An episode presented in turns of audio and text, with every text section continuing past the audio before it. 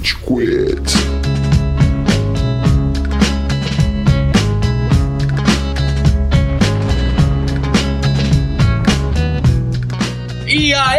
Aí, seus galerinha do mal! Tá começando mais um episódio do Rage Quit, o podcast mais passivo-agressivo da Polosfera Brasileira. Meu nome é Góis e temos aqui virtualmente ao meu lado o Amaral. Senhoras e senhores do Júri Saravá! Hoje nós vamos falar de um assunto assustador. Assim como todo personagem preto em filme de terror, eu não sei o que eu tô fazendo aqui e sei que não vai acabar bem pra mim, tá? Então, tipo...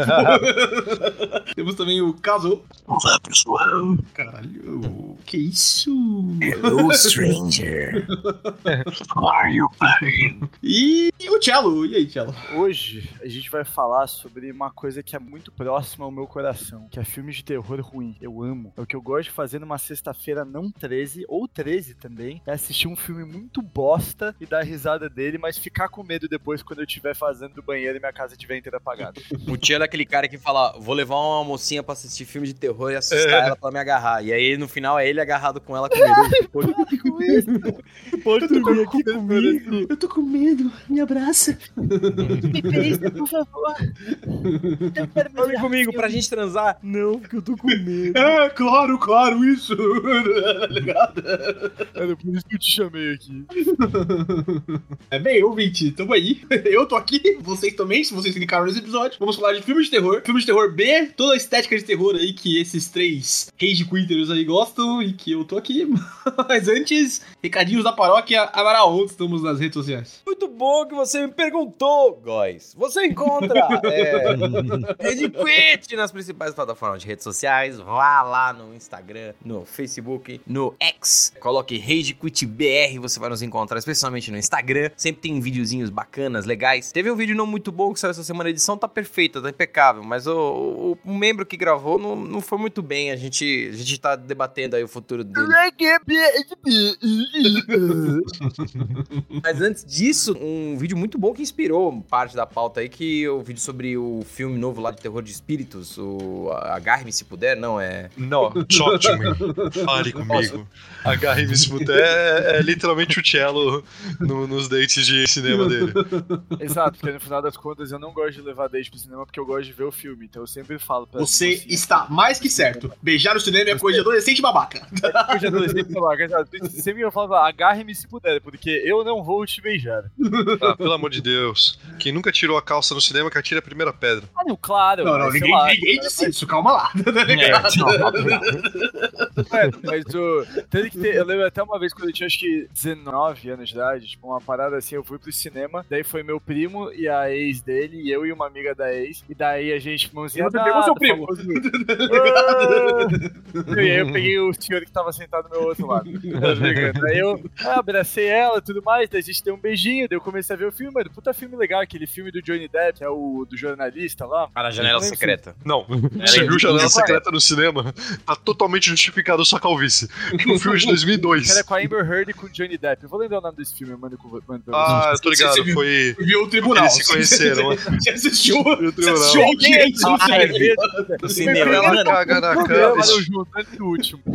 E aí, mano, a garota veio, dela abraçava e tudo mais. Daí, uma hora, ela me puxou e ela tentava, eu meio que tava dando mais desviado, porque o filme tava realmente muito bom, eu tava muito entretido com o filme. E aí, uma hora, ela puxou minha cara e virou e falou assim: A gente não veio aqui pra ver o filme, você sabe, né? Deu, mas, mas, mas.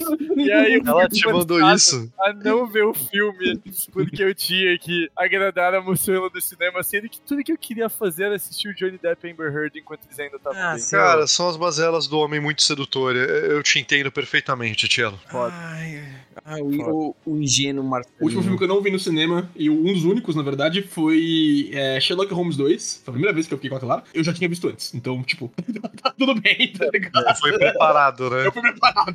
Exato. As senhoras que sentaram na nossa frente também não viram o filme. Ui! Vai lá no nosso Instagram que tem vários vídeos legais, bacanas, interessantes. Não deixe também de nos seguir no Spotify e na sua plataforma de áudio, a escolha. Vai lá, dá um seguir, não consome banda do celular. A gente sabe que você tá aí e assim que aparece o episódio novo que pode acontecer entre o, o, o sol de segunda-feira e a noite do domingo. Vai aparecer ali na sua caixa pra você escutar. Essa semana saiu um episódio muito bom também. Um episódio que, assim, tem um conteúdo extremamente. É, eu não posso datar esse, essa gravação, né, guys? Ah, cara, não vai rolar, então. tipo, eles não vão brigar, mano. Tipo, eu falei isso no episódio, inclusive. Não vai Eles vão rolar. brigar, não. eles vão brigar, eles vão brigar. Aí o episódio Zukita versus Musk, que é um, é um conteúdo que a gente tem que compartilhar com a ONU pra eles entenderem os critérios. Vai lá, dê um seguir, porque quem Aliás, a, a Clara me contou, porque eu tô atrasado na minha literatura. O Jovem Nerd fez um batalha de crossovers e boa parte do episódio é dedicado a Elon Musk versus Zuckerberg. E eles roubaram muitas piadas nossas, aparentemente. Tá vendo? Tá vendo? Ainda por cima é isso. Chama o Jovem Nerd aqui. Chama o Jovem Nerd aqui. Pô, o Kazu tem o contato, eu gostaria, assim, sabe? Tipo, Não, os rip-offs do caralho. Poderia ser legal pra gente mostrar porque é comédia de verdade. Ô, louco. Vamos ver se o Alexandre vai responder o Rage Quit depois desse Unmasked. Tomou. Ô, mano, eles lutam boxe, Tchelo. Você pode chamar os caras pra uma luta também. Ah, Não, eles compraram as coisas de boxe. Lutar boxe é outra coisa. né? Tipo, é diferente, tá ligado? Ótimo, Não, eu pode- acredito nas chances do Cello. A regra é clara. Quando você se inscreve na academia, a academia já começou a fazer efeito em você. Exatamente. Você postar Tomem foto, bombas, então. crianças. Tem que postar foto, tem que postar foto. Falo por experiência. Vai lá, dê um seguir. Quem faz esse podcast é você. Bom, essa foi longa, hein, mano? né? Você tá Tá tentando há um tempo já. Tá tentando. E a galera, não, calma, volta aqui, Amaral.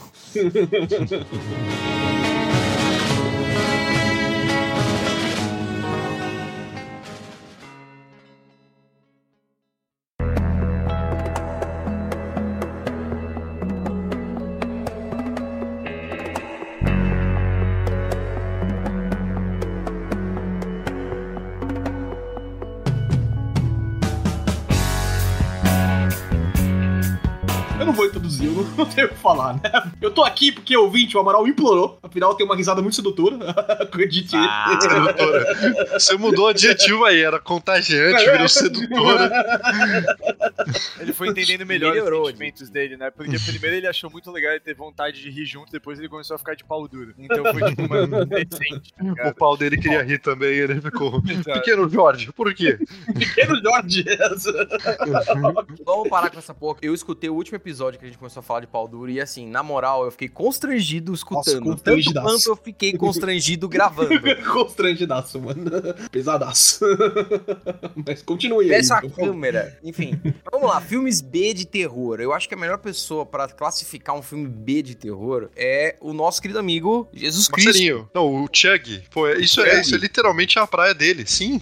Tem algo mais Caralho, baixo orçamento do que o Chug? Orçamento que É verdade. Meu Deus. Ele está evoluindo. É, Você tinha, você tinha, né, que fazer isso. Rapaziada, cheguei aqui com o torcicolo pra falar com a galera hoje. Vamos falar de filme B, de terror, que porra, não é A, porque não é nenhuma Cinderela da vida ou Mamma Mia, que são os puta filmes de terror, mas é filme B, que é os filmes que tem tubarão e furacão, homem de máscara com machado, uns velhos que chega no seu sonho pra cobrar imposto de renda e te matar depois. E aí tem porra, tem bolha que mata, tomate que mata, tudo mata em filmes de terror abaixo, mata lápis, mata, mata tudo, mata toda coisa e ninguém tem um dinheiro de uma porra nenhuma pra fazer porra nenhuma, então sangue é ketchup, choro é porra e é isso aí. Porra. Muito obrigado. Bem, obrigado. Cara, eu gostei que ele colocou o Cinderela como, tipo, o cidadão Kane dos terrores. Isso foi a melhor coisa. O supra-sumo do que que um terror é bom de alto orçamento é. Eu gostei do, do choro como porra, né? Tipo, o diretor falando, estagiário, precisamos de uma cena de triste, tá ligado? Ele tá esperando muito MC De Gorila, novo, mano. porra, quantas cenas tinha?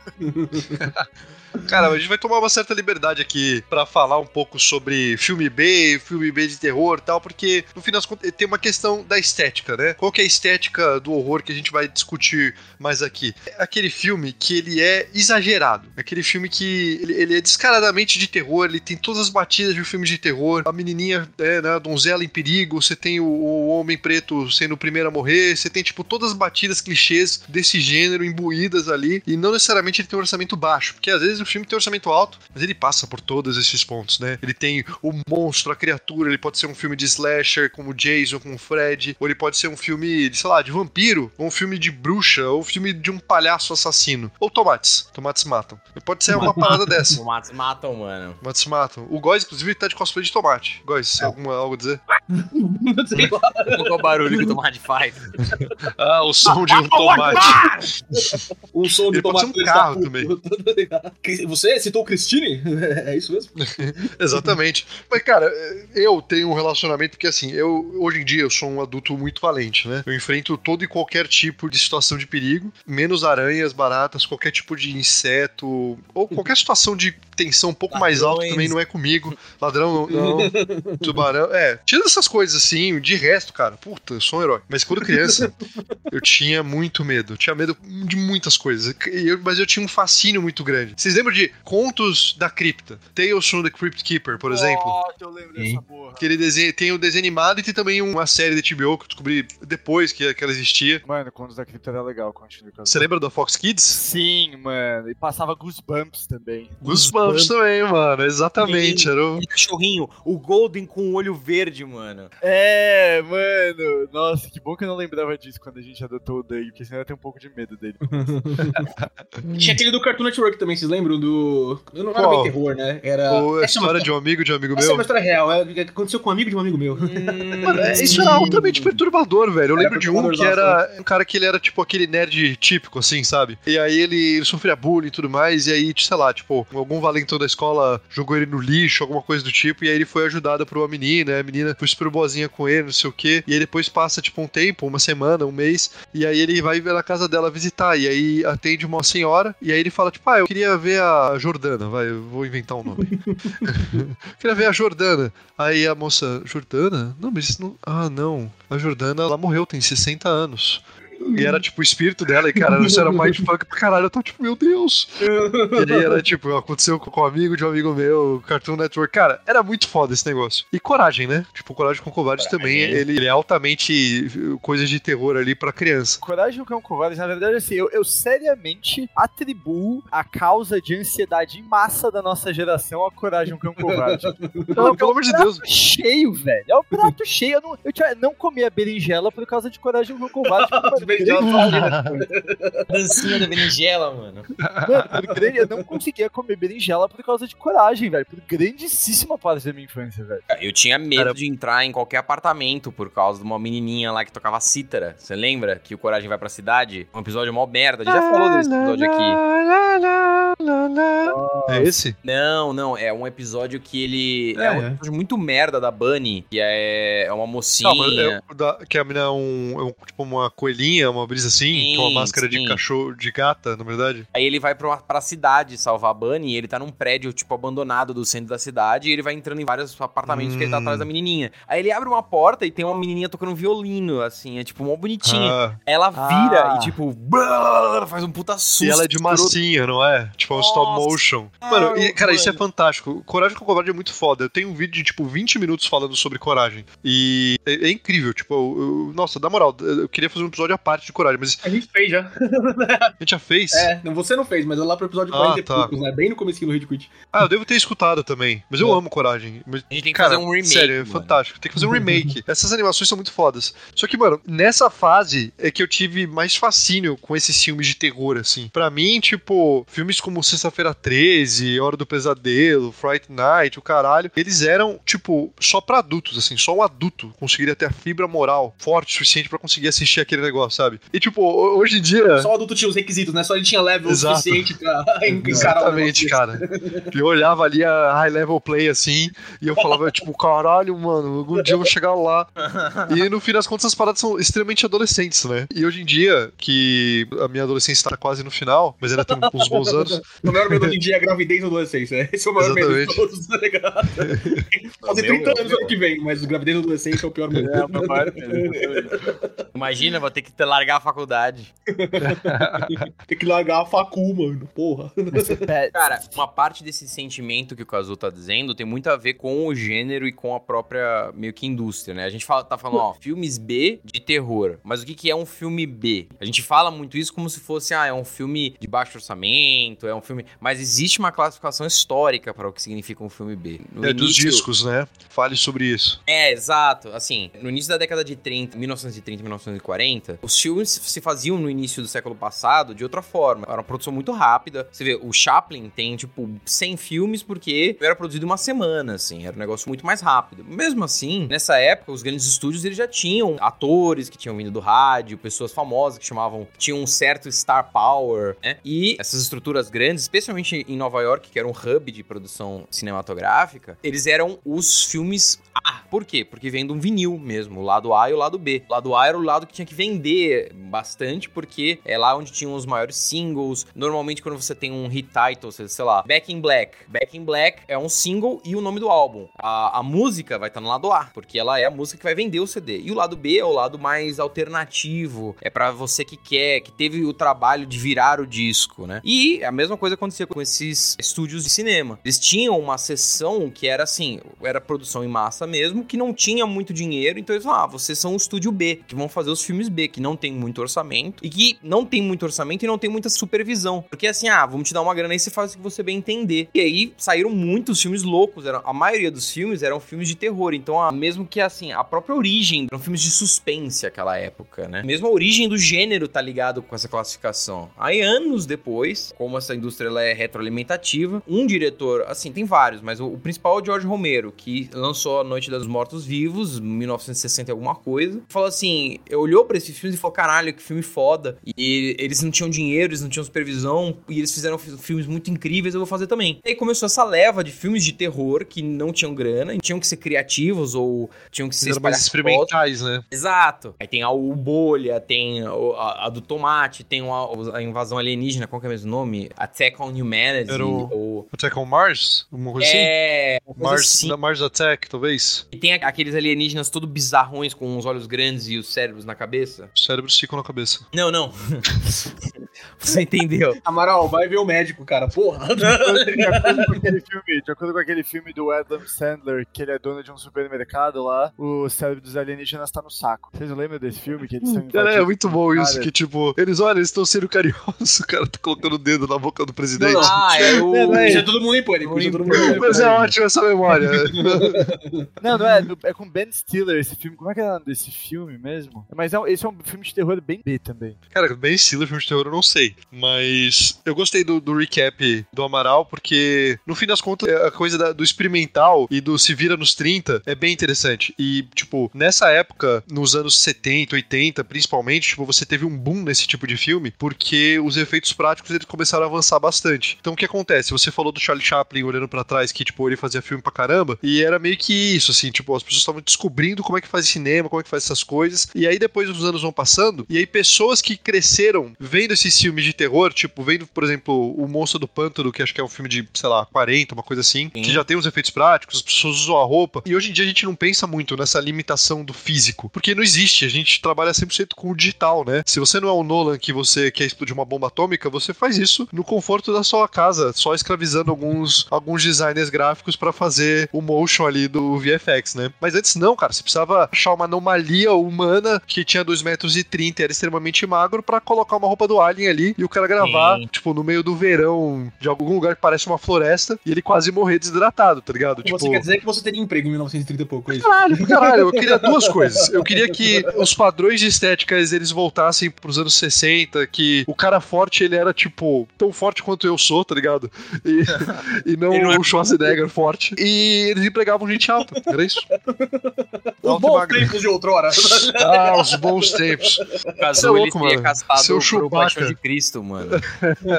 Com certeza. Isso era bem interessante, porque esses caras, você, come, você começa a ver as, produ as, produções desses filmes, você vê Massacre da Serra Elétrica, você vê o próprio Sam Raimi, eles são caras que, tipo, mano, eles cresceram vendo esses filmes de terror, tendo muita curiosidade, e eles, tipo, começavam a experimentar de forma com baixo orçamento mesmo, comprando, sei lá, uma luva de borracha e derretendo ela, filmando ela de trás para frente, fazendo uma coisa invertida, como se, tipo, a mão regenerando ou estivesse se transformando. Eles iam misturando essas técnicas e cortando, e era uma coisa muito, tipo, tátil, assim, tá ligado? Então você tem esses vários filmes que, no fim das contas, eles são quase que um showcase dessas pessoas tentando testar coisas com aspectos físicos ali para fazer uma transformação, fazer esse faz de conta. E é muito fascinante isso, tá ligado? Você vê a, a, produção de Fright Night, você vê a produção do Lobisomem de Londres, você vê a produção desses vários filmes, e, tipo, geralmente você tem o efeito prático, ele quase que manda na história, tá ligado?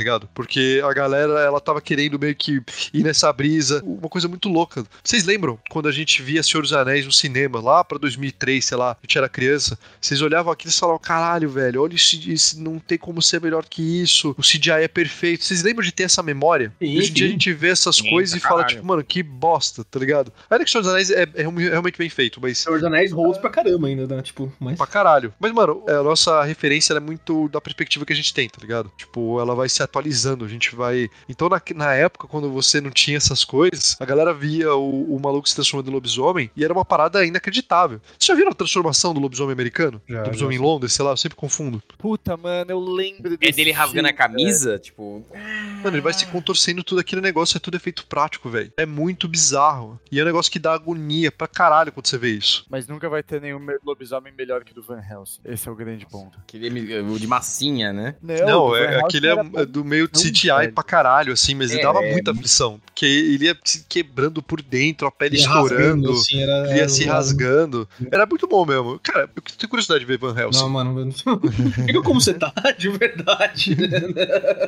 é, esse é um filme que eu não quero ver. Uhum. O que o Gazu tá falando tem muito a ver com essa dificuldade que você tinha para fazer esses efeitos práticos e a necessidade de criatividade, também se traduzia num roteiro, porque você não tinha muito star power, você não tinha nem muito tempo de tela, você não podia fazer um filme muito longo, né? Então você tinha que criar uma história meio maluca ali, meio um negócio intrigante para chamar a galera. E você pergunta, por exemplo, nossos pais, a gente zoa. Se você assistir hoje, sei lá, é sexta-feira 13, você vai achar ridículo. Você vai achar uma bosta, você não vai ter medo. Tem que observar aquilo com os olhos, sei lá, a, da nossos pais adolescentes. Eu converso com a minha mãe, minha mãe fala que eles assist... ela assistiu sexta-feira 13 com as primas dela, ela passou a noite em claro. Eles não conseguiam dormir pânico, assim, de caralho, de é, me cara. pegar.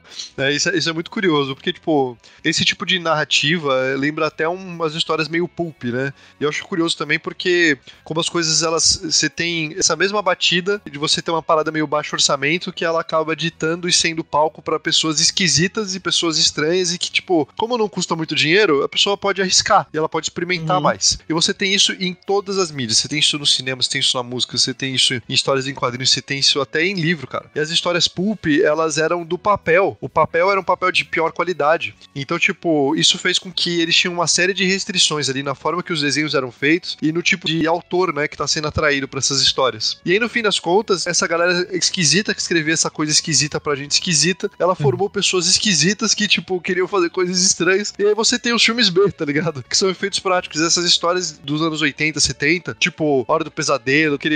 Eu acho que Fright Night e Hora do Pesadelo, eles têm o mesmo título. Hora do Pesadelo é do Freddy e Fright Night é do Vampiro. Eu não sei qual que é qual. O Fright Night é, o... é sem dúvida do Vampiro. Hora do Pesadelo é a tradução do Fright Night ou, o... ou é do Fred? É do Fright Night, eu acho, viu? O Fred Krueger. Também ele... é. Nightmare on Street, como é que traduziu pra português? Eu acho que é Hora do Pesadelo. É? Eu acho que é. Ah... Malditos tradutores. Fred.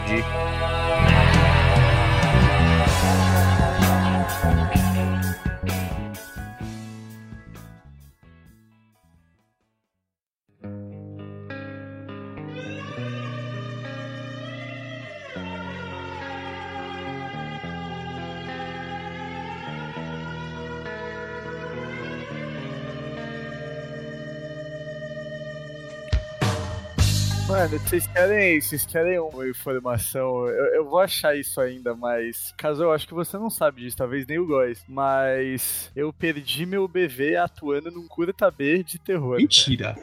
Caralho, isso é realmente muito bom. Como é que você não abriu falando isso? Caralho. É, eu perdi meu BV atuando num curta B de terror. É um curta, mano. Eu não sei se onde ele passa, onde ele tá, mas assim, minha irmã fez cinema de faculdade. Aí ela já, tipo, conhece uma galera do cinema lá, da faculdade. Eles, dois deles gostavam de terror. E aí eles queriam fazer um curta de terror chamado Mal Passado. Basicamente, meu personagem era, eu era, era uma família de canibais e eu era namorado da família, a garota me levava. Porque você entrava assim, a gente entrava no quarto se beijando, ela me jogava na cama, me algemava na cama. Você de pau no laço, né? Tipo, meu Deus, tô pedindo a menina.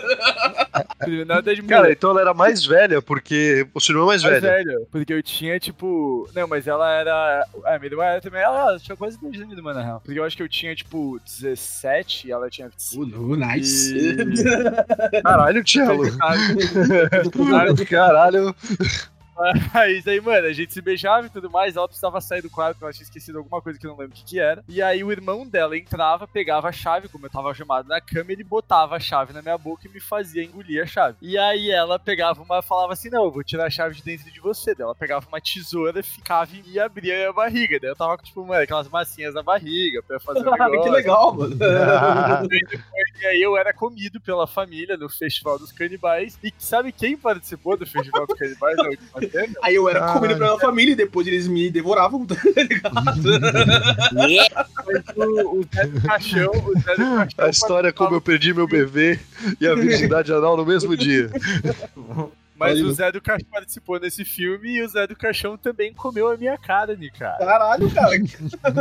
Cara, o Zé do Caixão real. O Zé do Caixão real, cara. Caralho, que da hora, mano. Que animal. Mano, que da hora. Porra, Mano, muito legal, mano. conhecer. acha esse. Pelo amor de Deus, acha esse negócio. Vou achar, vou achar, esse curta. Porque, mano, foi engraçado. Foi tipo, mano, o dia que eu perdi meu bebê e o dia que, mano, o primeiro curta que eu atuei na minha vida. Foi de terror B. Você vê que Eu o Cello, vi. Primeira vez que ele foi. Assim, pra ele perder o bebê também não dependeu da competência dele, né? Teve que ser uma pessoa paga, contratada. Exatamente. Caralho. E não existe isso de beijo técnico, não, viu? Tem, tem beijo técnico sim. Não vem com essa não. Não, porra não. Meti a Mano, língua mesmo, dedo no É cu. isso aí. E na eu SPM eu fiz vários curtas, eu adorava fazer curta, velho. Tipo, gostava muito mesmo, assim, eu me metia em vários curtas, eu gostava de dirigir, de escrever e tal. E teve um que, esse eu escrevi, foi o primeiro que eu fiz, que era o, o da faculdade. Foi o primeiro ou foi o segundo? Não vou lembrar agora. Mas eu era uma espécie de, de trambiqueiro, assim, né? Minhas trambicagens levaram eu matar uma pessoa e tal, mas, tipo, era aquele negócio, não dá É tempo de de. do, né? Tipo, É, tipo, cara, aconteceu a merda, tipo, a gente tem que lidar com a merda, é isso aí. Tipo, porra, coloca o cara na mala, foda-se, vamos tentar, tipo, se livrar disso, não sei o quê. E aí o grande twist no final era que, tipo, o meu interesse romântico ali, na verdade, era, tipo, uma psicopata, tá ligado? E aí ela, tipo, tinha matado Hum. meio que o meu parceiro, Crime, sabe? E ali eu, eu era, tipo, o próximo, assim. Porque eu acho que, cara, provavelmente era bem ruim esse twist. Porque provavelmente eu não devo ter conseguido sedimentar isso, então só parecia um twist barato. Que isso também é, uma, é, uma- é um trope muito grande desse tipo de, de filme, muitas vezes, né? Que é o twist que vem absolutamente do nada, que ele não é, tipo, alimentado ao longo da trama. Porque, cara, fazer twists é difícil, né? Cara, é isso, muito inclusive, tenso. é outro pauta, mas fica aí o. plot twist é uma Você boa tem que pensar, tipo, eu preciso deixar isso meio que já pré-estabelecido, de forma que alguém possa, as pessoas possam reconhecer as coisas quando for revelado, mas não pode ser muito na cara, porque senão as pessoas vão descobrir com facilidade, não vai ser um twist. Tem que subverter expectativas, mas de um jeito inteligente, senão é simplesmente uma. Tipo, era tudo um sonho, era- o mordomo era o Bowser, sei lá, tipo, uma coisa assim retardada que ninguém foi. What?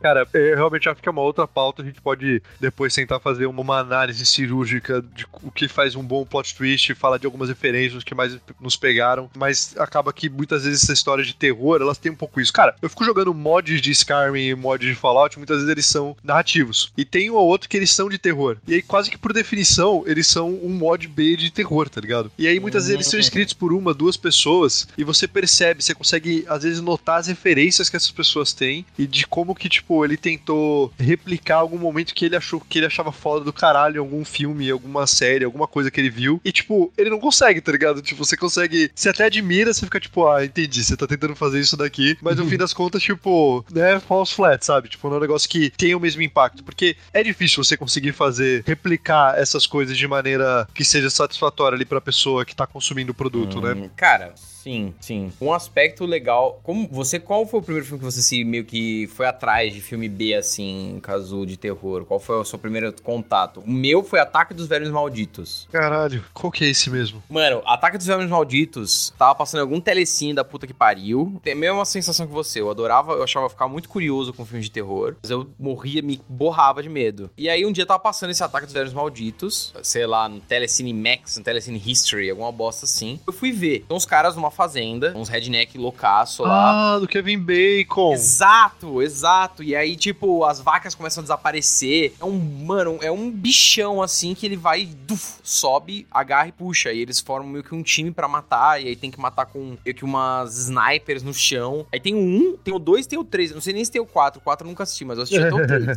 Mano, tem até o 7. Eu tô vendo aqui. Até o sete. Não, deixa eu ver. Ataque dos. Então, quando eu vi esse filme. É uma das coisas mais longevas que Hollywood já produziu.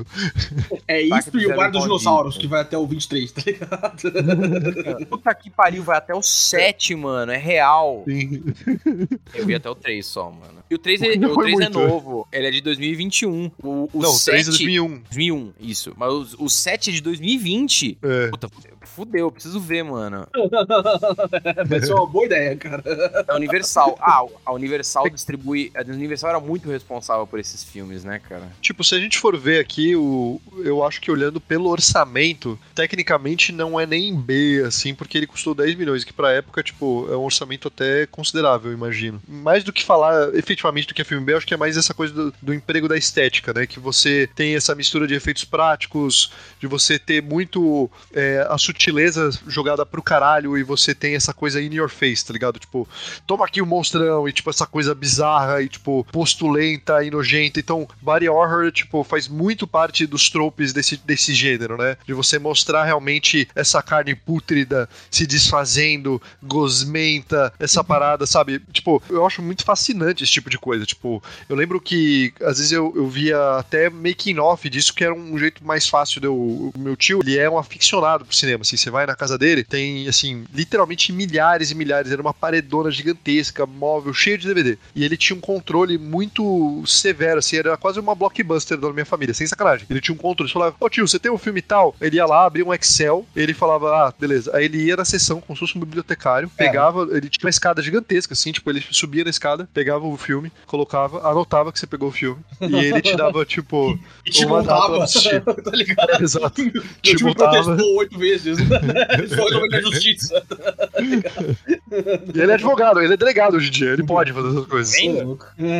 Mas ele é, um- tipo assim, muito controlado. E eu tinha medo de ver essas coisas. E às vezes eu tinha um certo fascínio e eu via o making off, que era mais fácil de ver, né? Porque o making off o cara tá falando sobre a criação ele, e não é tanto na história. E, cara, essa coisa do terror visceral era muito louca. Nem sempre é assim, porque, por exemplo, Massacre da Serra Elétrica, cara, na moral, esse filme que você tá chamando de filme B custou 10 milhões de dólares pra fazer. Vamos ver o primeiro Massacre da Serra Elétrica. Ele foi dirigido por Toby Hopper, pois ele meio que virou uma, entre aspas, lenda na indústria, mas só por conta do massacre e porque ele fazia esse tipo de filme baixo orçamento pra caralho. Ele custou 80 mil a 140 mil dólares pra fazer. Caralho. Ok, foi em 74. Mas esse filme, sim, ele é um filme B baixo orçamento pra caralho. É uma maluquice. Você vê como esse filme ele foi criado. Ele é tipo. E você tem isso também em histórias como Evil Dead e tal. Ele é basicamente tipo algum estudante de cinema, um cara que acabou de se formar. Aí ele cola num bando de amigo dele, ou gente que tá, tipo, fazendo faculdade ainda e fala: Ô galera, sou diretor aí, quero fazer um filme, essa história tal, a galera topa. E tipo, mano, eles não têm grana. Então eles pegam, tipo, literalmente três dias pra fazer uma filmagem. E muitas vezes nesses filmes de terror, eles são colocados, tipo, num local assim de tipo subsistência, sabe? Os caras eles ficam desidratados, os caras se machucam de verdade, eles estão real sujo, não é maquiagem, eles estão cansados. e muitas vezes, tipo, a situação toda cria um- um- uns Uma nervos à atuação. flor da pele que você puxa uma atuação que a galera tá realmente, tipo, mano, sentindo aquilo, tá ligado? E fica efetivo. No caso do Massacre da Serra Elétrica, muitas vezes eles não mostravam o sangue, não, não mostravam o ataque, porque eles não tinham orçamento. Só que a nossa imaginação ela é muito pior, muitas vezes, do que você tangibilizar a coisa. Então, tipo, quando você mostra o bichano, ou você só sugere, você tá mostrando uma porta ali, e lá dentro tem coisas inimagináveis acontecendo, você só consegue ouvir o grito, e aí você para de ouvir o grito e você começa a ver uma poça de sangue, tá ligado? Às Uhum. vezes, isso é muito mais efetivo do que você efetivamente mostrar o que tá acontecendo, tá ligado? E é um caso Essa de limitação. do Hitchcock, Guni Castro. O Hitchcock, ele fazia isso, ele torturava os atores. Ah. A mocinha que gravou por pássaros, ela, ela desenvolveu uma fobia por pássaros, mano, real. Caralho, velho, não sabia Uma disso. mulher numa jaula, um monte de pássaro. Ela ficou. Ela saiu, mano, nunca mais eu quero ver. Ela viu um, um sabiá, não, né? Mas via, sei lá, uma andorinha e. Ai, caralho! Caralho, velho. Imagina se ela visse Não um podia nas praças. Eu quero, quero. Os quero, quero ataca, velho. Tem uns que, um monte de quero, quero aqui na casa, Caralho. eles atacaram todos os membros da minha família, menos eu. Acho que talvez esse, essa napa Não. me identifico como um, assim. Ele- abre o braço, os caras querem pousam no braço dele. Venham a mim. É, me levem, me levem para o morro. É, Eu Que nem o Rick no episódio dos Corvos, né? Que eles... Tinha também aquele cara, mano, outro desenho que era assustador era Rei Arnold, né? E daí tinha aquele velho. Rei Arnold lá. assustador? Mano, tinha uns episódios assustadores, tipo do cocheiro sem cabeça, do peixe. Caralho, não lembro dessas lago coisas. lá. Mano, o Rei Arnold era Eu assustador tinha- porque o pessoal tinha todos os formatos esquisitos, mano. Imagina você ficar daquele jeito, tá ligado? Isso é real. Cara, que da hora. Eu, eu- O Rei Arnold, ele tinha um pouco essa linguagem meio torta, né? Tipo, um roteiro não linear. A galera fala de um Mano. jeito estranho, esquisito. eu acho que eu preciso procurar algumas coisas, porque eu lembro que eu não tinha Nickelodeon até depois de, sei lá, entre aspas, mais velho. Eu comecei a ter com 12, 13 anos. E aí, Rei Arnold, ele tava já na fase de reprise, ele só passava tipo 5 da manhã. E aí, quando eu acordava muito cedo, ele tava passando na TV, alguma coisa assim. Eu conseguia ver um pouquinho, mas nunca o episódio inteiro. Mas, cara, você perguntou dessa coisa dos primeiros filmes de filme B, de terror. Pra mim era isso, assim, eu tenho primos mais velhos que eu e irmãos mais velhos que eu. Eles gostavam muito de terror, mas eu tinha muito medo. E meus primos em especial gostavam muito de me aterrorizar. Então eles tinham umas máscaras dessas bizarras, assim, de borracha, que, tipo, mano, tentava criar a textura da pele do zumbi com um fio de cabelo que parecia de verdade. Eram umas máscaras horríveis. E eles ficavam, mano, vestindo essas máscaras e tentando me assustar. E conseguiam, né? Quando eu era criança. Então, tipo, cara, eu tinha muito medo. E minha família nunca teve essas coisas bestas como, tipo, ah, traumatizar a criança, tipo, todas essas Ah, trivialidades isso é um assim. conceito novo, mano. É um conceito novo pra caralho, exato. E, mano, eu, eu tinha muito medo e eu lembro que eu demorei, cara. Eu demorei, eu sempre tive esse fascínio, mas eu demorei pra começar a assistir. Então, todas essas coisas mais antigas, muitas vezes eu não vi, sabe? Ou só me deu uns 5 minutos depois de quando mais velho mesmo. E aí assisti por conta, tá ligado? Mas essa Não dá parada. medo. Hoje Não você dá, assistir velho. não dá medo. É Não engraçado. dá medo nenhum. Mas você tem essa coisa do spook, assim, de alguma forma ela te deixa um pouco os nervos na flor da pele. Pô, eu vi o Evil Dead novo, é um filme fantástico. Não é um filme sobre dar medo, é um filme sobre você sentir agonia. Ele muitas vezes está criando situações que te surpreendem, tá ligado? Porque ele é, ele é um filme muito bom, ele é muito criativo. Então ele cria qual que é a dinâmica do Evil Dead. Você é possuído porque o demônio fica pulando de corpo em corpo, mas ele não tem regras muito claras. Então isso faz com que você não consiga saber o que esperar, entendeu? Então muitas vezes você tá numa situação que você acha que tá seguro, que você tá no momento de downtime ali, de tipo, respirar, e aí ele quebra esse respiro, tá ligado? E tem outras vezes que ele não quebra. Então, tipo, ele, ele cria essa situação que, tipo, é realmente imprevisível. De você não sabe, tipo, se ele vai possuir a pessoa que tá do seu lado, se ele vai possuir, às vezes, até, sei lá, o eletrodoméstico, assim, tipo, ele é muito moda caralho mesmo. Ou se ele não, ele realmente agora vai ter um momento mais de boinha, assim, pra você, tipo, abaixar um pouco a sua guarda. Um filme de terror e jogos de terror, de forma geral, essas histórias, elas precisam ter esse downtime. O que, que é o downtime? É, você ter um momento de respiro, se de você se respira, né? resguardar, de você construir a relação entre os personagens, a trama. Isso cria uma sensação de imersão na pessoa e você precisa também fazer com que a, a sua audiência ela baixe a guarda, tá ligado? Se você manter a audiência sempre com a guarda alta, os sustos não funcionam. O bom jumpscare, ele precisa servir um propósito, ele precisa estar no momento ali da narrativa que ele não vai parecer gratuito, que ele não vai ser previsível também, sabe? O melhor jumpscare, um dos melhores, assim, pra mim, um showcase de jumpscare, é um da mansão da Casa Rio. Não sei se vocês viram, a maldição da, da mansão da Casa Rio, da Casa Rio, Residência, Residência Rio. Não. Mano, sim. Não é. A Mansão da Residência Rio não tá no mesmo, tipo, série que Annabelle e essas Hum, paradas, porque não. tipo, é tudo meio que o mesmo universo, não é? Não, Universo não. O de Mansão da. a- a- Universal. é, The Haunting of Hill House em inglês, né? Que ele é da Netflix, ele é uma série da Netflix. Ah, uma série, tá, não, esquece, eu, eu confundi total. Ah, sim, eu vi The Haunting of Hill House. Eu vi acho que os primeiros quatro episódios, mas parecia interessante. Cara, eu amo essa série. Tipo, é de verdade uma das melhores coisas que eu já vi, ponto. Assim, tipo, pra mim é um case de como você usa o terror pra discutir sobre emoção humana, pra discutir sobre trauma, pra discutir sobre a psique e o que faz a gente ser a gente, como a gente repete os nossos erros, mesmo a gente sabendo que eles são erros e nossos vícios e como a gente sucumbe a eles. É fantástico, é muito bom. Então, tipo, não tem lugar de falar de Mansão Hill num negócio de filme B, mas ele tem o melhor jumpscare pra mim, assim, de case, de tipo, de recordar da memória, porque é tipo, você tem uma discussão das irmãs, elas estão discutindo, discutindo pra caralho, assim, elas estão falando sobre, tipo, os erros do passado e como, tipo, você também foi conivente com aquilo, você me fez ser essa pessoa, você tá reclamando que, eu sei lá, eu sou uma pessoa que foge da família, mas quando eu tava na família, você, tipo, sabe, eles estão discutindo pra caralho, não sei o quê, e aí, mano, você tá engajado naquela conversa, você quer saber sobre aquela discussão, tipo, é aquele desafio das personagens ali que, tipo, vai avançar a história, que vai avançar o relacionamento entre elas, que vai fazer você entender e, ela, e vai fazer, tipo, que elas se confrontem, sabe? Você tá muito engajado naquela história. Aí, de repente, o fantasma da irmã das duas, ele aparece e dá um grito, assim, sabe? E é fantástico, porque, tipo, o fantasma da irmã, é, ele não tá ali de pirraça, ele não quer que elas se acidentem no carro. Não, ele só quer que as duas parem de discutir, entendeu? Porque aquelas duas, elas se entendam. Então, tipo, é um negócio que ele, ele é tão perfeito, assim. Ele é um jumpscare que funciona pra caralho pras personagens ali, ele funciona muito dentro da narrativa, ele funciona no ponto de vista da personagens que estão discutindo, no, ponto de vista da fantasma. E pra gente, audiência, é um puta susto, velho. Você leva um susto do caralho, assim como as personagens. Você se identifica vezes dois ali, sabe? É muito bom. Eu não curto o jumpscare, mano. Eu odeio jumpscare. Eu odeio, odeio, odeio, mano. Vocês chegaram a assistir o vídeo Acidente na Curva 3? Não sei Ah, sim, sim, que é o qual que é esse. clássico do. Tem um morrinho lá verde, tá ligado? E tipo, Ah, tá passando um carro Sim, e sim, sim, né? sim. Mano, uma vez eu tava na cultura. Eu nunca vou esquecer dessa merda, porque eu nunca gostei de susto. Meu pai me dava susto, ficava puto, tremia de medo nessa merda. Tava sem dormir. Negócio de pesca, né? que é a coisa mais uneventful. mais baixo. Cara, eu não gosto de susto, eu fico puto. Aí beleza. A gente tava na cultura inglesa e botaram essa porra desse vídeo do Acidente na Curva 3. Ninguém falou que era. Ah, eu tinha acabado de colocar um vídeo lá de um stand-up comedy, acho que até do Ed Murphy. E aí um outro falou: ah, vou colocar um vídeo de comédia pra vocês. Ah, tá bom. Olha a filha da putagem. E aí colocaram essa porra de Acidente na Curva 3. Mano, foi foda. Eu tenho um puta susto e eu dei um berro. muito cultura vergonhoso. Cultura inglesa.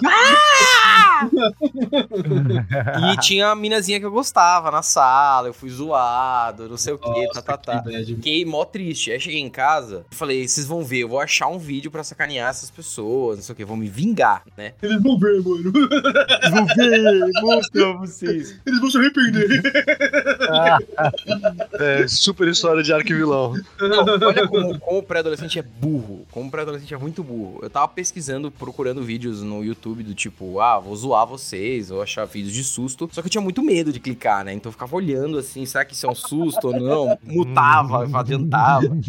Descobri, beleza. E isso ficou. Eu esqueci. Aí um dia eu entrei no YouTube pra ver alguma merda, e aí tinha lá, veja a Cleo Pires pelada. Ah, no YouTube. no YouTube. E o, e o Anta do Amaral, que tinha, tinha acabado de sair a Playboy da Cleo Pires, por sinal. E o Anta do Amaral. Muito esperado essa. É, aniversário de 30 anos, isso aí. é, depois a gente grava. É, enfim, é, o Anta do Amaral esqueceu dessa porra, de- dessa merda, não sabia da existência de algoritmo e falou: "Ó, vou clicar, cliquei. Cara, eu quebrei meu computador. Mentira. Eu tô. Era assim, era uma tela preta. Olha como eu sou burro, mano. Era uma tela preta escrito assim: aumente seu volume para escutar a Cleo Pires. E, uma te- e um número pequenininho. Aí eu fui bem perto assim. Aumentei o volume e aí nada bom. Aparece um monstro lá, uma cara. Bah! Mano, eu peguei a tela do computador e fechei com tudo. Quebrou, tipo, o plasma da tela. Nossa, que merda, mano. Caralho, mano. Eu desci chorando. Não podia nem falar pra ninguém o que, que tinha acontecido, que era muito vergonhoso. Foi ver um pornozão e era terror, mãe. Aí eu tive que contar que eu fiquei puto com o Caralho, mano. É- é, mano, esse negócio, ele parece, tipo, você tá ligado que o Sucrilhos Kellogg's ele foi criado por um cara que ele queria impedir que o Kelly do, do americano médio ela crescesse. E ele queria impedir a, a- a masturbação, né? Esse tipo de coisa parece 100% uma coisa que, tipo, os descendentes da escolinha dele iriam criar, tá ligado? É, eu- mano, isso me deixou meio zoado com. te- E até hoje eu não gosto de susto. Eu fico puto com susto. Tanto é, Kazuga, eu tô jogando agora agora o Resident 4 Remake. né? E o jogo tem alguns sustos, especialmente, tipo, é muito uma cultura de terror japonês, de tirar a música, colocar uma porta pra você abrir, que você sabe que vai ter alguma coisa quando você virar aquela né? Eu sempre, e eu sempre vou me assustar. Então, como que eu jogo? Eu jogo Resident 4 como, assim, arrancar o band-aid. Eu vou correndo. o Leon velocista, é. Eu, pelo menos eu não tô. Mano, cara, excelente, assim, eu levava muito susto, como eu falei dos meus primos tal, a minha irmã também, ela ama dar susto. Então, Tchelo, se algum dia a... O plano der a- certo. o plano der certo, se prepara. Cara, minha irmã várias vezes, tipo, sei lá, ela, ela, ela é pequena, né? E ela se esconde numa frestinha, e aí ela é pequena, né? silenciosa. Tipo, Você é alto, sua irmã não é pequena. mas ela, ela, é- ela, é, ela é flexível e ágil, e ela consegue se esgueirar de forma silenciosa em lugares que, tipo, não deveria, assim. E ela consegue, tipo, se- sabe, agir como as sombras. E, mano, ela dá muito susto. A Cal odeia susto. E a minha irmã, às vezes, ela simplesmente escolhe esquecer que a Cal odeia, odeia susto. E ela dá uns sustos pesados na Cal, assim. E a Cal é muito fácil de assustar. Você não quer assustar a Cal e a Cal só se assusta, tá ligado? Às vezes você, tipo, ela tem o TDAH bravo, level hard. Às vezes ela tá, tipo, lavando a louça e você chega de boa, assim, sem tentar esconder nem nada, tá andando ali. E eu sou grande, né? Eu não sou uma pessoa exatamente, tipo, discreta, tá ligado? Fácil de passar despercebida, né? Exato. E a Cal se assusta pra caralho, assim, sabe? Então imagina a minha irmã, que ela é feita como uma ninja. Nossa, Referencial do Kazu. Feito como uma ninja. hoje em dia, jogando o jogo, eu já sei ler as notinhas, assim. Então é muito raro realmente a minha defesa ela ser quebrada, tá ligado? Eu sou tipo o Gara. Ah! O lápis de olho, né? de, de braço cruzado, tá ligado? Mano, eu acho que o, o maior exemplo tem o do VR, que eu levei o susto pra caralho que eu contei pro Amaral no Resident Evil 7. No momento que a Mia, que é a sua Você- namorada que você tá salvando, e ela parece estar de boa, ela, te Cara, dá, é um ela, ela, sociopata, ela é possuída. Você é um sociopata. Mano, esse Como que momento- jo- Puta que pariu. Como que você jogou esse jogo no VR? Você é um sociopata, bicho. Esse jogo dá muito Não, eu medo. jogaria de novo. É assustador pra caralho, velho. O VR, mano, o VR dessas coisas muito assustadoras. O PT, o não o partido, o jogo. Dá muito Ele- susto. Esse é Puta susto. Nossa, mano. Cara, é- o PT, mano, na moral, é- esse jogo. Eu sei que a gente tá saindo um pouco do. do- Mas a gente ainda tá no, no B da coisa. Porque o PT é sigla pra não Partido Trabalhista, mas pra Playable Teaser. E ele foi lançado como um conteúdo downloadável ali na Play Store um dia, sem anúncio nenhum, sem ninguém falar nada. Ele tava lá, PT, pra você baixar. Aí a galera baixou e a galera começou a jogar e ninguém sabia do que, que se tratava. E era muito difícil. comunismo e, e toma susto. É, Cara, a galera mano. começou a baixar e, tipo, pra você avançar nesse negócio, e ele te colocava num corredor de uma sala que parecia dos anos 90, assim, tipo, com aqueles telefones que pareciam um fax, assim, aquele telefone branco, sabe? Cheio de botão, o rádio tocando, e aí tava uma noite chuvosa, e aí você andava pelo corredor da casa tal, e você descia a escada, passava pela porta do porão, e aí você dava no começo do corredor de novo. E aí você ficava nesse looping. E se você só ficava andando infinitamente, você não passava. Então você percebia que você tinha que interagir com as coisas. E era muito difícil, era uma coisa muito obtusa. Então era uma- às vezes umas coisas muito específicas que você tinha que falar. Você tinha que seguir o som do rádio, você tinha que seguir às vezes um som estranho que tinha no banheiro da casa, mas a o banheiro tava semi-aberto e você não conseguia, tipo, abrir aquela porta. Você só conseguia ficar vendo. E aí você tinha que, às vezes, ficar vendo e você percebia que se você deixava a câmera fixa lá, o barulhozinho ele ia aumentando e você ficava focando no barulhozinho, barulhozinho. Aí, de repente uma mão fechava com tudo a porta. E, mano, esse susto, velho, na moral, velho, foi, foi uma das coisas mais horripilantes. E ao mesmo tempo, quando eu descrevo, ele é tão simples. Ele é uma mão fechando a porta. Mas o contexto todo, como ele colocou, eu fazendo ficar prestando atenção, é exatamente a mesma lógica do negócio de aumente o som pra ver a Cleo Pires pegada. Cara, às vezes o lance não é o Tá estímulo alto. vendo? A, filosof... a É a filosofia, filosofia. mal, ela tá ali, mano. Cara, é você conseguir abaixar a guarda da sua audiência, tá ligado? E aí, às vezes, até o estímulo mais tranquilozinho, ele vai ser uma parada de dar ataque cardíaca na pessoa, tá ligado? Por isso que eu acho que o humor é tão importante você ter nesse filme de terror.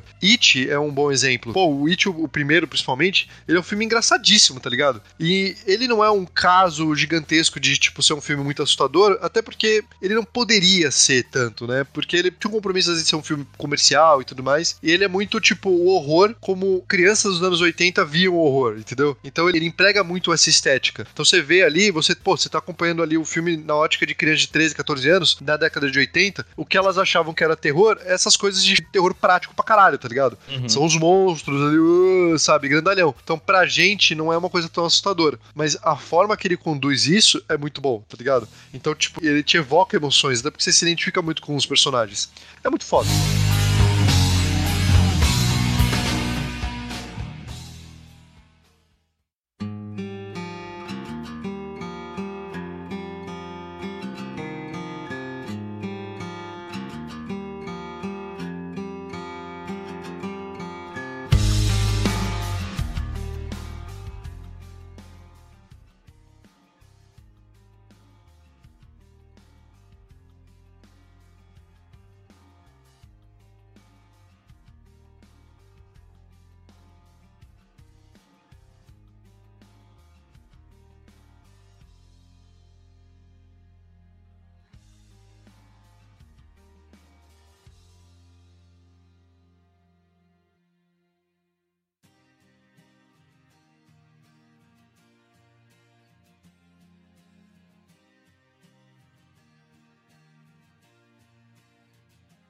Cara, eu não entendo. Vamos lá. Susto, tipo, eu acho. Eu entendo você não gostar, ma- mas ele, ele faz parte de toda essa mídia. Ele faz parte. O Iluminado tem muito disso, tá, Kazu, também. Você dá risada no filme, você acha o filme da hora. O Jack Nicholson é engraçado, ele é psicopata engraçado em certo momento. Mas enfim, eu não entendo como o Góis não consegue gostar de filme, mano, assim. É, por quê? O que, que acontece com você?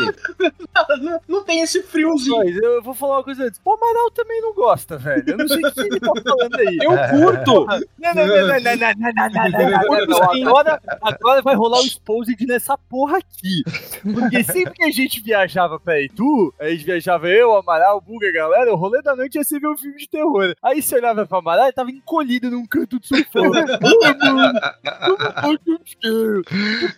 É porque assim, vamos ver o filme da Adam Sandler. Não, nunca falei isso. Nunca falei isso. Cara, eu sofro, ah. mas parte de assistir esses filmes é sofrer. Eu, eu fui entender isso mais pra frente, mas assim. Cara, eu, eu- Amaral, eu tô entendendo que você não gosta de filme de terror. Você gosta de interação social. É tipo beber cerveja, tá ligado? Eu Não, mano. só, tá ligado?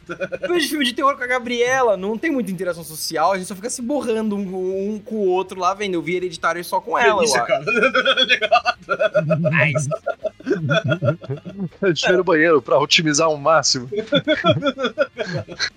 também teve uma fase, o Cello. Cara, teve uma fase que eu fiquei muito assustado mesmo, não assistia nada de terror. Porque eu vi um filme muito. Mano, eu joguei muito jogo de terror, joguei Siren, que era do caralho, e dava muito, muito, muito, muito medo. Silent Hill. Só é 2. assustador pra caralho, mano. Não, é retardado. Eu joguei tudo isso de uma vez. Eu ficava de noite, eu não conseguia dormir, porque eu ficava pensando, ficava com medo. Aí acendia todas as luzes. E pra dormir, eu tinha que dormir, tipo, desmaiar, essencialmente. Quando você tá com tanto sono que você involuntariamente, tum, capota. E aí eu fiquei meio que noiado com isso. Fiquei um puta tempo sem assistir filme de terror volitivamente, tipo, essas experiências que o Cello falou. E aí depois eu falei, não, vou encarar de novo. E é muito divertido, mano. Tipo, você assusta, você tem catarse, você fica intrigado, as histórias são curiosas, os plots. Mano, as histórias são muito criativas, assim. Pô, aquele filme de espírito com a Nicole Kidman, sabe? Como é o nome daquela porra daquele filme? Os Outros. Não, Não Da conhece. Nicole Kidman. Não, eu tô ligado, que é. Este filme é mais de suspense, né? Ele é um filme muito bom. Eu acho que é outra categoria de terror, no sentido que esse é um filme que, enquanto o filme B, ele, a gente tem essa coisa do excesso dos estímulos, os outros, ele tá muito mais pra uma redução deles, assim, uma coisa Uhum. mais sugerida, uma coisa que ele te induz a um certo pensamento. Eu acho que é mais efetivo. Assim como eu falei do, do PT ali, né? Eu acho que essas coisas são mais efetivas. Mas eu acho que é tão efetivo, e às vezes ele, ele entra tanto numa coisa de existencial, assim como os outros têm isso pra caralho,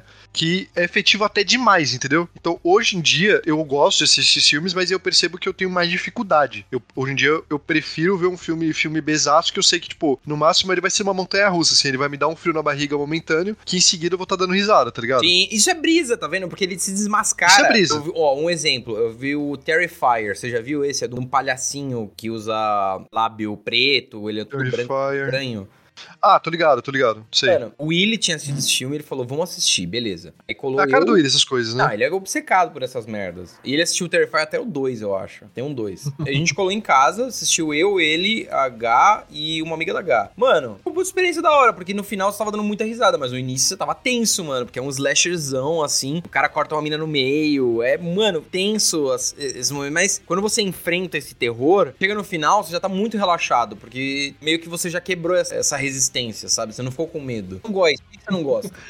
Cara, acho que eu falei disso no outro episódio de terror, tá ligado? Eu não tenho esse frio só, tipo, eu, eu, eu me divirto com outras coisas, eu, eu fico assim, tipo, ah, o que, que será que vai acontecer agora? Que, que- qual que é o mistério, a resolução desse mistério? é, exato. Qual que é a resolução desse mistério? Ah, por que que tá relando? Nossa, ah, que legal tomar um sustinho, não sei o que, eu, eu me divirto, sabe? Tipo, assim como, sei lá, tem gente que não aprecia o, o, o nobre esporte numa partida de futebol, assim, sabe? Tipo, eu, eu só não curto, só, tipo, não procuro esse tipo de coisa. Eu vi pouquíssimos filmes de terror na minha vida, assim, tipo, eu vi o chamado com galera. Eu fui na casa de uns amigos é, faz pouco tempo agora, e esses amigos, eles têm o... esse rolê de ver filme B, assim, de terror também. E tem um especial, é aquele, não sei se vocês vão lembrar desse, é, ele, tipo, é relativamente famosinho, é aquele Hack, que é um filme espanhol, sabe? Tipo, que ah, é... sim, que é o de zumbi, não é? É de zumbi, Hack. sim. É, Então, ele é meio zumbi, ele é meio sobrenatural, assim, sabe? Tipo, né? Tem um rolê de religião ali também, e, tipo, ele, é bastante coisa. E eles dizem, assim, tipo, eu, eu vi o primeiro com eles, aí eu parei de ir, tá ligado? Tipo, né? Porque não gostava, tá ligado? Sei lá, 10 anos depois, né? A gente tá se encontrando e não sei o quê. Ele, ah, vamos ver o quarto. Não, beleza, vamos ver o quarto, não sei o quê. E, tipo, o quarto é muito ruim, assim, sabe? O primeiro fez 300 milhões de dólares de bilheteria, o segundo fez 200 e pouco, o terceiro fez 70 e o quarto fez 30, assim, tá ligado? E esse quarto é muito ruinzinho, mas muito ruinzinho. E tava todo mundo, tipo, dando risada, assim, tipo, nossa, filme ruim, não sei o que. É, que legal, tá ligado? tipo, eu, eu só não curto, só, só, só não é minha vibe. tipo, por mais ruim que fosse, mais que eu tentei fazer piada, assim, pra descontrair o ambiente, alguma coisa, eu, tipo, tava. ah, que legal, tem que passar por isso aqui pra estar em interação social, assim, sabe? O que eu falei do Amaral ali com a cerveja. Eu gosto de cerveja, se fuder. não gosta, não. Eu gosto. Ninguém- gosta de cerveja. Cara, Mano, eu acho que, por um lado eu entendo, eu entendo, mas eu também não entendo, porque a brisa também, tipo, eu concordo muito com a Amaral nesse aspecto de cara, filme de terror dá um friozinho assim e dá, cara, é um rolê que não sei, mano, mexe com o sentimento, porque, velho, é um sentimento muito diferente que a gente não consegue sentir qualquer hora, tá ligado? Não sei, talvez se você estiver andando por uma rua deserta de noite, tudo no escuro. e É que a gente mora no Brasil, né, Tchelo? Não é que nem você, primeiro mundo. A gente passa mesmo É, um eu- dia sem querer, tá Eu não morei 27 anos em São Paulo. Tipo, mano, assim, o- a única, as únicas Sua vezes que eu tinha bolha da Vila Madalena. vendo filme Quando eu é terror, das ruas. É o ZL, mano. Vai Corinthians. The Streets. Mano, tinha, tinha várias vezes que eu precisava passear com meu cachorro no meio da noite, que sei lá, ele ia me acordar no meio da noite pra passear. Independendo, cara, assim, de verdade, em São Paulo, independendo de onde você mora, não que é muito da hora você andar sozinho, tipo, às três da manhã num dia de semana no meio da rua, tá Se ligado? você tiver bêbado E aí, de eu- terno, aí não pega nada não. É, a galera você vai ficar com pena de você mesmo. Aí, É verdade. tipo, e, mano, e às vezes rolavam umas situações que, mano, passava uma galera, vinha, abordava essas coisas e você sente um medo zoado. Só que, tipo, só que daí você tem o medo do filme de terror, que não é um medo zoado, porque é um medo que você sabe que, tipo, mano, a coisa que tá acontecendo no filme de terror nunca vai acontecer com você. A menos que você esteja vendo um filme de serial killer, aí pode acontecer com você, né? Porque a gente nunca sabe. Mas, tipo, é um medo que é um sentimento diferente, tá ligado? Que não é exatamente medo, mas também não é ansiedade, e também não é exatamente ruim, assim. A prime- o primeiro filme de terror que eu realmente vi, que não foi B, na verdade, foi. que eu parei pra ver foi A Vila. Que é aquele filme que. Esse é o da, da bruxa? Não, A Vila é o que tem a mina que é cega. Não, o bode. E aí. Não, não é. Não, esse a é bruxa. o The A Witch. Vila é outra. Ah, tô A ligado, tô vila, ligado. a vila é um dos caras, tipo, é uma galera que mora numa vila no meio da floresta e eles não podem ir pro meio da floresta porque tem uns monstros na floresta. Ah, do E esse- Phoenix. é, é, é, Ah, exatamente. esse filme dá medo pra caralho. Dá do medo, Shyamalan, né? tem até o Tuxi... Eu É do Shyamalan, é. tem até o Tuxizinho no final, tipo, né? Spoilers, ouvinte. Não sei se vocês querem que eu conte também, mas sei lá. Ah, não, cara, o filme vai, desculpa, mano. Ah, sigo o meu raciocínio de que se o filme tem mais que 10 anos já não tem mais spoiler. Então foda-se, tipo. Tanto que o plot é. Mais de caras 10 tão na vila, minutos.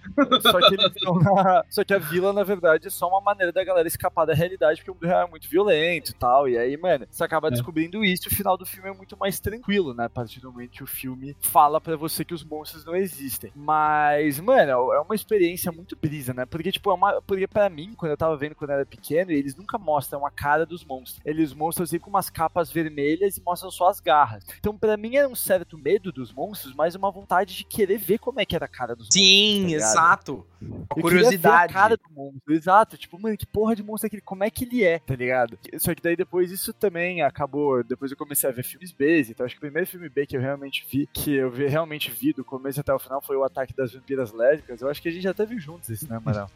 Você viu com calças? No máximo. Cara, que esse filme existe, é um filme de terror B, e é uma mistura de terror com comédia, tanto que, tipo, mano, o único jeito de matar as vampiras lésbicas é com uma espada que, tipo, mano, o cabo da espada é um vibrador, tá ligado? Só que, mano, tipo, tem umas partes desse filme que dá um pouco de medo, tá ligado? Porque, Ah, mano, tá. elas são vampiras e elas matam os caras mesmo, tá ligado? E aí, tipo, só que elas se pegam, né? Então, tipo, também, mano, é, é muita informação. Então vale a pena. É, não, não, não, 10 de 10. That's a good way to die, tá ligado? Death by Snooze um zoom total, mano. Cara, não, não, não, essa é a brisa do filme Só as de terror mulheres vão B. morrer por isso, não, a gente não. Elas são a lésbicas, caralho. Ah, é verdade. E a gente só vai morrer. Só as mulheres vão morrer. Boys, essa é a parte boa do filme B, mano. O filme B, eu não, o filme de terror, Pegação de eu- vampira lésbica deve ser maneiro mesmo. o filme de terror normal, eu fico muito receoso de assistir. Por quê? Porque eu fico pensando depois. Hoje, me- hoje em dia menos, porque eu tenho Mas calma, vamos lá. O que, que é um filme de terror normal? Só pra Um lembrar. filme, um filme de terror que tem um, um- que tem um budget razoável, que tem um, um- um roteiro mais sério, é, sei lá, o, o Iluminado, vai. O Iluminado, é, os filmes do Jordan Peele que estão saindo, o, o Get Out menos, mas o, o Us, pra caralho da Nossa, medo. Geralt é bem assustador, mano. Que você é branco, né? Tipo, tô... é verdade. Mano, é assustador pra caralho, velho. O- Os heróis tudo morrem no final. Uma bosta. Não, o mal Nossa. vence. Nossa, eu, É, não o cara- tinha, eu não tinha entendido. Eu... Nossa, pelo amor de Deus, mano. Anti-ass motherfucking A. We handle shit, mano. Tô só. Mas, mano, você tá ligado que o, o final original do filme, Gente. ele era muito mais pesado, né, mano? Uhum, uhum. Que tipo, é, que ele era. Ele era preso. Tipo assim, É. ele era preso. É, não era o policial amigo que aparecia, era o policial cuzão do começo do filme. E aí ele era, e ele era preso e ninguém acreditava nele. Eu acho que é é um final bad vibes pra caralho, mas eu acho que é um final ainda mais pungente, tá ligado? Uhum. É mais filme de terror, assim, acho que o próprio Jordan Peele fala isso, né? Que, tipo, ah, eu não quis dar esse final porque o, o preto sempre se pode no filme de terror, tá ligado, né? E, por uma vez, assim, eu queria que, tipo, né, tivesse um finalzinho, assim, pelo sim. menos way up, assim, sabe? Aí eu comemorei pra caralho. Quando acontece isso, você fica muito feliz. Tipo, é- eu acho. Uhum. uma- tem uma catarse envolvida também do- das coisas não terminarem ruim pra caralho, né? Sim, pra caralho. É, eu vi esses, né? Eu vi os filmes do Peele. Eu não vi o Dope ainda, Não, né? não olhe. É, eu não, não olhe, mas eu vi o Us algumas vezes e vi o, o Get Out também várias vezes. Assim, pra mim o que é importante nesses filmes, e talvez eu, eu, eu acabei não procurando porque eu, eu sei que tem filmes que, bastante filmes hoje em dia que quebram essa regra, né? O Iluminado eu já assisti também, né? porra, obra de arte, Iluminado. Mas, por exemplo, o, o Midsommar, aquele outro com a Florence Pugh, que é o Midsommar, eu acho, né? O, não, É. o heredi ah, não, é Hereditário. o hereditário que é do mesmo diretor, que é doente. Sim, é, eu não vi esses dois, né? Porque terror, mas É, o Midsommar. Esses dois aí que são. que tem, tem a mensagem, tem o rolê, tipo, né, de tá fora da estética um pouquinho, é, terror mais claro, assim, sabe? Tipo, né, terror solar, assim. É, e essas coisas com mensagens legais em volta, que é o que eu procuro nos filmes do Jordan Peele, que é o que eu procuro da mensagem racial, da questão de luta de classes, da questão de mensagens por trás, sistema de saúde americano, tá ligado? Tipo, em Us, por exemplo. Isso me atrai. Agora, eu, eu acho que eu tenho a percepção, né, e, e a percepção que muitas vezes é errada por causa desses filmes que a gente acabou de citar, de que o filme de terror é só um filme bobo, assim, sabe? Tipo, ver um Annabelle. Nossa, a boneca vai criar vida e matar todo mundo. Ah, vou ver um, sei lá, sei lá outro filme de terror. Annabelle 2, tá ligado? Nossa, a boneca vai criar Jason. vida e mata todo mundo, tá ligado?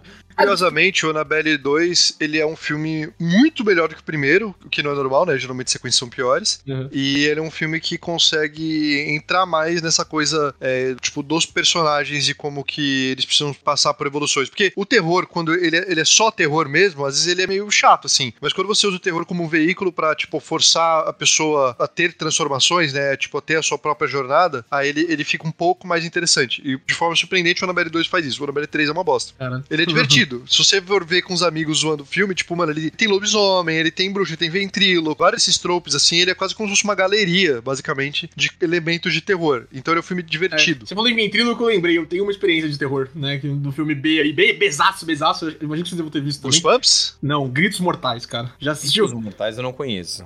Cara, eu acho que eu nem conheço. É um filme de, de terror de ventríloco, né? No qual ele, tipo, tem uma cidade, não sei o quê, e tinha uma Ah, velha eu vi um ventríloco. cartaz disso. É, tinha uma velha ventríloco, eles dão risada da velha fazendo ventriloquismo, ela morre durante a apresentação, e aí o boneco fica possuído pelo espírito da velha, tá ligado?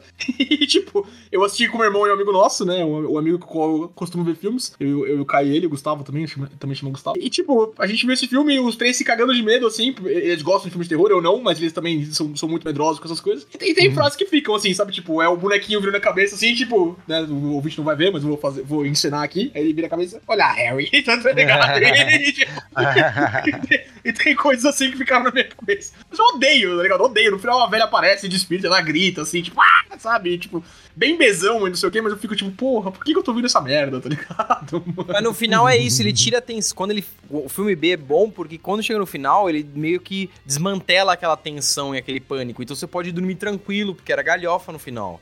É, tô dormindo tranquilo os últimos oito anos que eu vi essa merda aí. Fico, tô, tô, tô, tô bem feliz. Olha, Harry. Olha,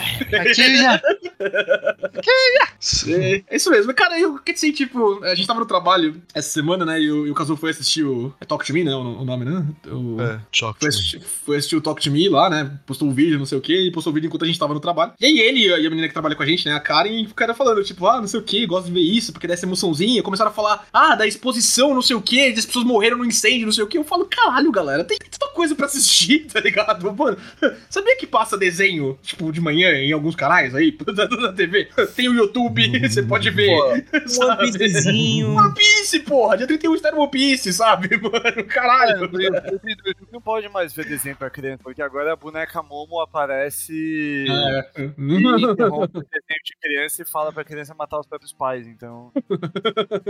Essa brisa, mano, me deu pânico. A galinha pintadinha, ela pode estar ensinando os seus filhos a, tipo, te matar durante a noite. Maluco, O- mano, mas os vídeos da boneca Momo, já viu a porra da boneca Momo? Vi, dá medo essa porra.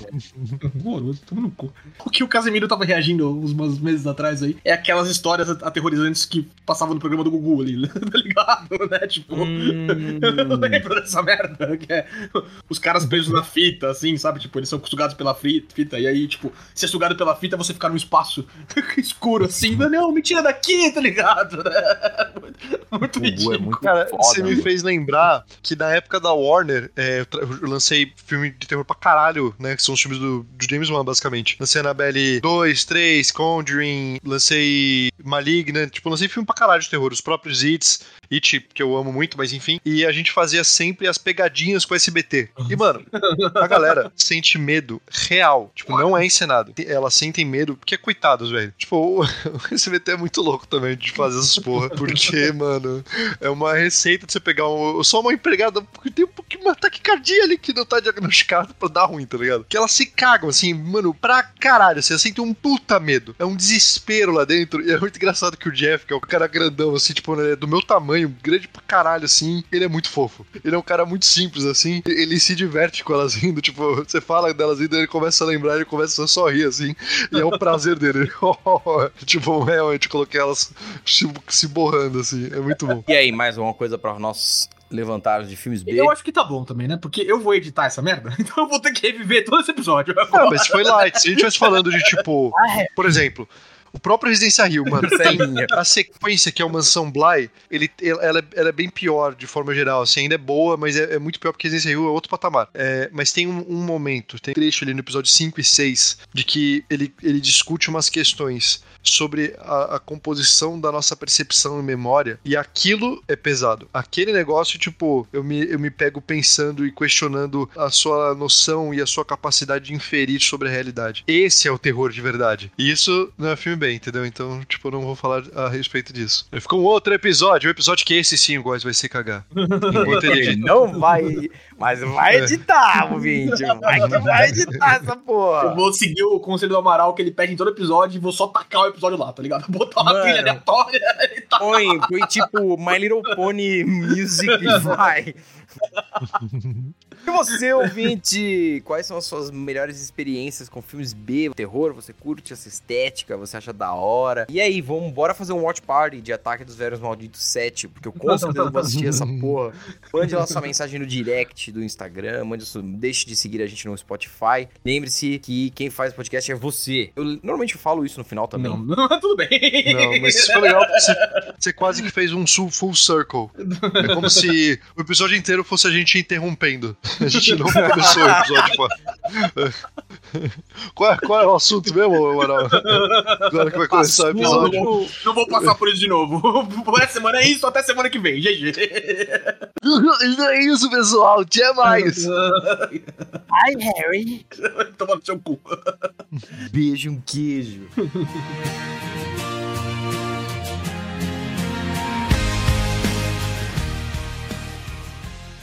Você ouviu Rage Quit.